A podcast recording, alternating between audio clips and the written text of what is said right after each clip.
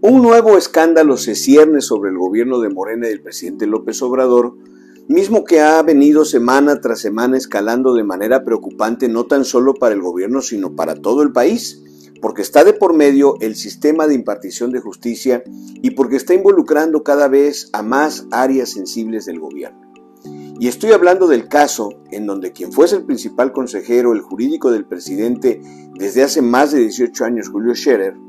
ha escrito un texto en el cual acusa al fiscal de la República y a la exsecretaria de Gobernación, Olga Sánchez Cordero, de ataques y extorsiones en su contra. En un tono muy raro de alguien que al parecer pues no tiene investigación ni expediente abierto, pero que se asume perseguido, como si esperara que en cualquier momento fueran a cobrar venganza sobre él, afirma que Olga Sánchez Cordero y Alejandro Gersmanero lo quieren en la cárcel dice en su denuncia escrita en la revista Proceso.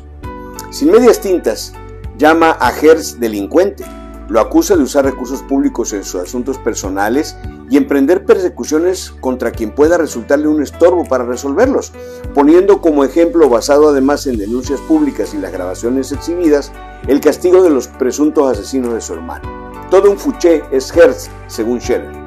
En los hechos, Scherer Ibarra, al titular su declaración,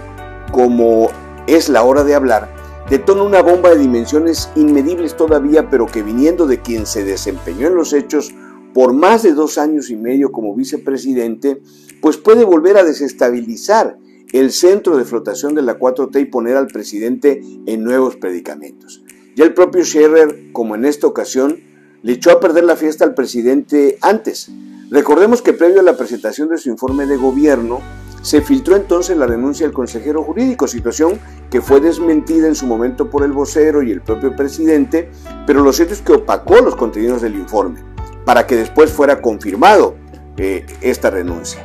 Ahora, en vísperas de la inauguración de la terminal aérea, Scherer publica su declaración además en un medio de los más odiados por el presidente y considerados opositores sistemáticos a su régimen. Tumbar al fiscal es descarrilar al gobierno, dijo el presidente hace unas semanas, cuando a Gers una vez más lo señalaron en las mañaneras por unos audios que se filtraron sobre este problema legal que tiene contra la que fue esposa de su hermano y que la mantiene en prisión.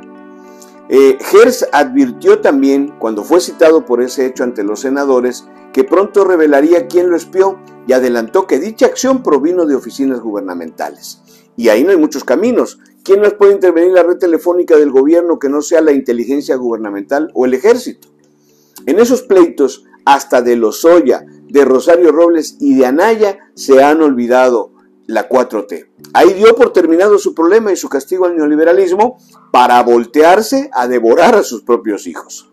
Ahora sumemos además los problemas por la revocación del mandato, que cada día se enreda más, el crecimiento del país que quedó en menos cero ante los acontecimientos externos e internos, el enorme déficit fiscal que se percibe, la violencia que aumenta, las masacres que no cesan, los asesinatos de periodistas que no pueden resolver ni evitar, un ejército cada día más empoderado de la vida civil y gubernamental del país, el manejo post-COVID de la pandemia y para colmar el plato, el combate a la corrupción, la última bandera del gobierno, se ha convertido en un estandarte hecho girones. Por eso, no hay que distraerse ni en chismes, ni en banalidades, ni en filtraciones, ni en campañas de distracción mediática o inducidas. Concentremos nuestro esfuerzo en lo importante y organicémonos por partes, empezando por no ir a votar el día 10 a la revocación de mandato y seguir pidiendo que se entreguen cuentas porque hasta ahorita las que hay, las que han entregado, son muy malas.